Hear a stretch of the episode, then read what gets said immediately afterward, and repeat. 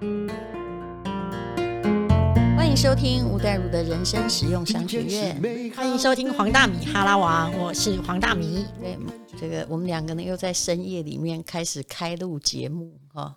对啊，应该是各有各的问题，与与各有各的闷的地方吧哈。对，因为我今天要来请教淡如姐，因为我知道淡如姐认识很多企业第一代、第二代、第三代。那你知道吗？像我的话，嗯，可能第跟第一代大部分我都不熟啦。对那跟第二代年纪小，嗯，也不是啊。就你知道 label 差太多，他也不知道跟我聊什么。我的烦恼，他根本就都不介意。但第一代真的不好搞，为什么？因为如果人一直失败也不好搞，一直成功也不好搞。因为一个人哈，他第一代的状况就是他知道他是怎么成功的，他想要用他的状况继续成功。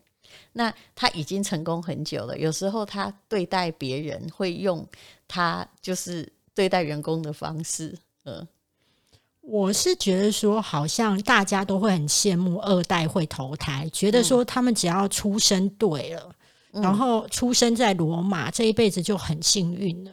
那你看到的二代都这么开心吗？有开心，有不开心。那但是没有绝对开心与绝对不开心。我们首先要问的说是二代，请问他上面那个企业有多大？如果你家是开杂货店或瓦斯行，那应该我认为那个就不是我们讲的二代的问题。也就是通常我们会讲的二代是你的家族员工哦，以前是比较用人数算呐，可能有个三五百人，三五这这个是 人已经很多了，对，这个是比较标准的富二代。但是很大的富二代，他们的员工常常有，你看国内的大集团员工常常有十万人，那跟你的痛苦跟快乐其实跟规模常常会很有关系。嗯，什么意思？就是如果。呃，那个规模很大的话，那你身上的责任当然是比较重。我这样说好了啦，就是有一本书叫做《马上成功》，他的意思是说，人怎么样会成功？他就是用归纳的数字去统计，说大部分成功的人是因为什么？前三名你应该会猜得很清楚。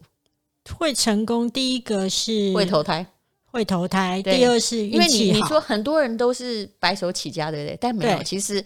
一开始如果要论比例的话，一刚开始很年轻成功，大部分都是你投好胎，对不对？因为创业成功，它的被淘汰的比例其实是非常高，对，只有五个人会成功，那又成功得了多久呢？存活了又变成由零变成大企业的，恐怕只有百分之一。那第二呢？嗯，呃，我要说的是说，富二代比较容易创业成功，是因为他一创业失败之后，爸爸又会给他钱。应该不是这样，因为他比较不容易失败，除非他太离谱。因为爸爸就算说要给他独立，通常他也借用了他爸爸给他的人脉，他其实一出生就在用。嗯，对，所以他要去，比如说，呃，今天假设你要嗯做一个，假设做一个纺织工厂，好，我们随便举例。那请问，通常也都是他爸爸也是在这类似的行业。那你要去上跟上下游的联系，你的假设棉花哪里来，对不对？纺织品哪里来？染料哪里来？如果已经有他爸爸在做后盾的话，干嘛人家要相信一个无聊的年轻人呢？对不对？一定，就算他自己很棒，背后都有一只老虎在做后盾。所以常常这个富二代创业，常常是家里的关系企业。那我那个马上成功，我就把那个三个成功因素做完。听完你会很悲伤了，嗯，就是因为这是归纳的结论。第一会投胎嘛，你知道吗？现在已经是晚上了，我可能听完之后，我今天晚上不用睡。不会不会，因为你已经我们都不在这三个里面，所以你听听就会觉得很安心说，说啊，阿德伯多阿伯干。第二个就是那个你哈，嫁对人，嫁对人或娶对人。嗯，OK，就好像你如果娶了公主，就会变驸马爷嘛，对，对不对？那你也一样，就变成你好像第富二代一样，会继承了某一种，不只是钱哦。那个问题在于上面前面的帝国所创造出来的人脉还有关系网，对不对？那第三个是什么呢？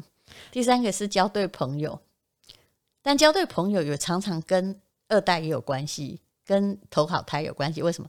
因为如果你要念那个贵族学校，有没有、嗯、像那个英国的要很有钱贵族中学？对，你要有钱，那爸爸妈妈也都大部分都是不得了啊。对，所以人跟成功的人跟成功的人加在一起，答案一定不是更失败嘛？对啊，一定就会这个呃如虎添翼。这个就是为什么很多国小，嗯，那一种名校，嗯，它基本上呢，大家最就是很多家长最压力最大的是在幼稚园抽签，嗯，因为他知道如果就是没有帮小孩在幼稚园的时候先卡好位，以后要进去这间小学很难，嗯，然后小孩的人脉就被他，而且的确是很多二代，他们本身就是同一个小学毕业的，对不对？那那为什么后来像我们这种哈前三位我们都已经没希望了，听的人跟我们一样没希望嘛？啊、那我们可以创造些什么？所以你知道后来为什么有 EMBA？我去念的时候我不明白，我真心想要学商业的知识，嗯，但是我后来就知道了，其实那个也是替你创造找到很多成功的马的条件。很多人说是去交朋友的，可是不对。就是交朋友当然是最重要，所以线上课程交不了朋友，你读书一百分，EMBA 也等于白念嘛。因为我们是要去找同样呢已经创业成功，然后又在学习路上有新的朋友，这些人基本上是比较诚信可靠的，所以等于是大家呢，哈，虽然没有血缘或者是没有婚姻姻亲的关系，哈，但是。那个朋友关系是一个成功的非常好的翅膀，所以你不能说 EMBA 只是去交朋友不读书，但是呢，但交朋友要有很多人都很会说什么怎么创造人脉，对不对？其实那是错的。我问你，你如果什么都不是，只会说应酬话，没有一点本领，也没有一点资产，请问人家为什么要跟你交朋友？我觉得在某一定的程度上面，那个交朋友呢，某种程度上是感觉上面好像在联系感情，但他还是有资源互换。嗯，然后每一次呢，如果人家都可以给你，但其实你拿不出东西给人家的时候，你这一条，你这个人脉或是你这个朋友的线，会慢慢的就断。很懂这一点，我非常清楚啊。人没有可以就是说一直给。或者是一直拿，对，都不可能。人跟人之间，你不要去算那个现实的问题，就是说人跟人之间其实是互相的。那如果你只是啥都没有，就一人家一直帮你，人家因为某种爱心会帮第一次，对，后来就会觉得说他不是在跟你算，而是他会觉得说，哎，这个人是怎么怎么这个到底他是图谋些什么？没有、嗯、这个东西就。第一个嘛，救急不救穷嘛。你知道，如果说要一直别人是要来扶你，然后你就是又是那个扶不起的阿斗，扶的人会觉得手很酸嘛，他就会走啦。第二件事情是说，很多时候大家都觉得交朋友中最重要的是聊得来，你知道吗？光聊得来这三个字，是它背后就含隐含了很多的社会资本。假设比如说但如姐要跟我聊珠宝，她一定立刻跟我聊不来，因为我整个都不懂啊。对，我绝对不会跟你聊。对。嗯然后你会觉得跟我很难聊，为什么？这因为我不懂那个领域。那但是因为我的不懂，其实也已经界定了我的阶层。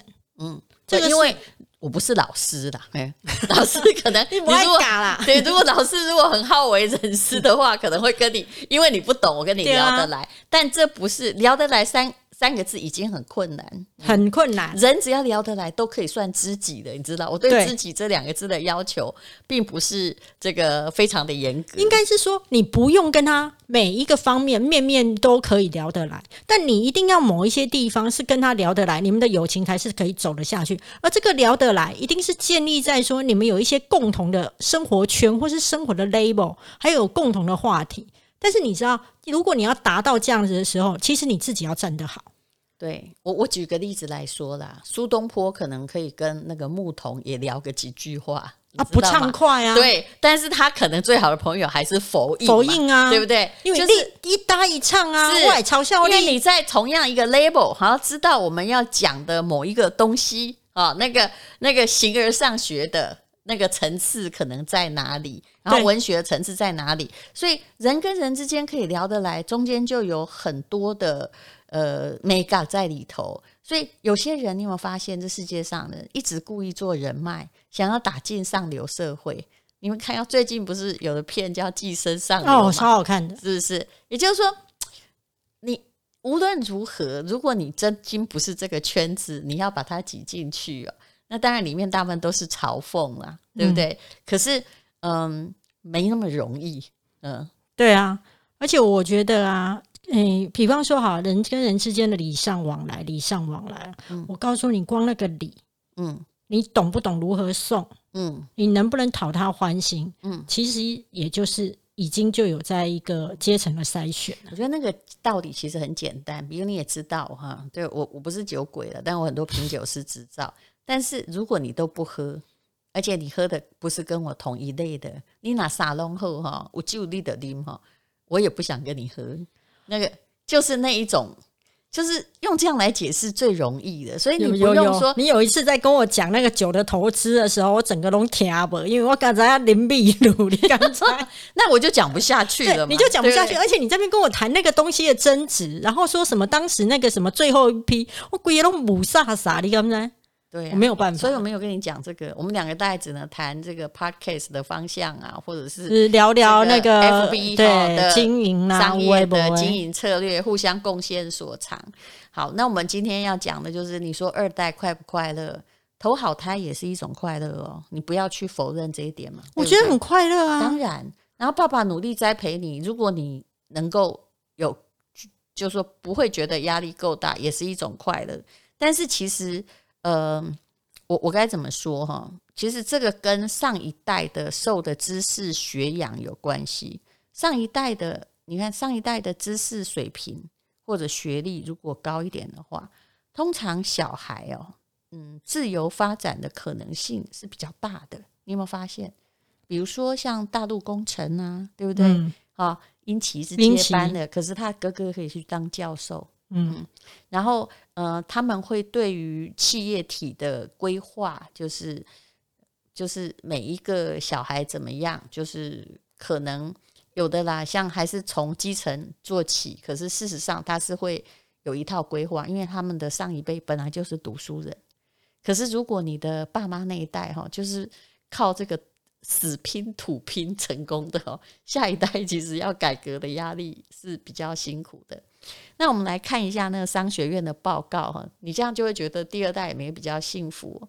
有一个人哈，他做有一个教授，他做一个报告说，第二代哈，如果第一代挂挂点，第二代接班，那请问哦，他的股价可以维持在哪里？他这是一个数字哦，他去研究了香港、台湾、新加坡家族企业的继承，也就是交接之后啊，五年或三年。那个他研究的，的他研究的是上市公司嘛，嗯、那才是真正的第二代，对，够、啊、大嘛哈。我说五百人太少了，人家至少要五千或者是五万，在大陆甚至就是更多人。看那个国家规模有多大。他说：“你你猜猜看，第二代接班之后，差不多平均哦，五年之内股票少了多少钱？哎，这可以给股市投资人。我觉得应该会少了大概三十 percent。”嗯，负六十，负六十，负六十，投资人眼泪都掉下来了。对、欸，所以这个数据哈，就我只是一个归纳数据，你搞不好会遇到那个少康中心 第二代的那种厉害的。但是这是一个数据，这很可怕。所以当你发现那个老爸挂点之后，那平均五年内竟然会负六十，那你就知道说企业传承不易，因为只有百分之四十的，也只有百分之三十到四十趴的。那个第二代能够扛起来，第二代接班还算成功，但是平均股价负六十，也就是说，那很简单，五年前每一份他爸爸在建的时候，每份价值一百块的股票，后来平均会剩下多少钱？二十块，细账哦，因为负六十剩四十，所以这是不是也可以提供给大家看到，如果股票的上一代走了，然后下一代的参考哦，当然不是每一个都。就等于说，很多富二代，他其实他也有一个压力，就是他即将要变成败家子，是是，不是很多？对了，是很多，是很多，而且那个比例平均到负六十哦。所以，当那个第一代再见之后，其实那股票是不是也要赶快在他病危的时候放掉？其实，以目前的归纳结论，答案是是的，yes，嗯。可是我会觉得说，那这样子富二代其实他心里的压力其实是很大的，啊，因为第一个他活在一个巨人的阴影，对，他即便呢、啊，他的成绩再好，人拢讲谁黑行爸爸给倒啥？当然还有更多问题。那我问你，第三代你要不要研究一下？第三代可以承接第三代成功的接班比例多少？完了，我虽然不太，第三代又过了好几十年。我虽然不太懂商学院，但是我知道一句话、嗯、叫做“富不过三代”。然后呢，可以接多少？接下来，我觉得能够接下来还维持这个荣景的，我掐指一算，我觉得应该是在二十 percent，十趴。十趴，嗯，也有人算五趴，就是五到十趴。你这个数字让我们这些贫困出身的人真开心。对，欸、你 你这个人怎么这种心态呀？哈，哎，我刚刚跟你讲钱怎样成功不开心，现在讲失败好开心。看把人过掉不喝，我心挂的就好了。你知道就是我心里就安心。没有，因为我觉得阶层的流动，阶层的转移，请你深呼吸。把这个想法去除，你会更成功。好，OK，OK，OK，okay, okay, okay, 好。我在我在我去除之前，我要先留一点余度。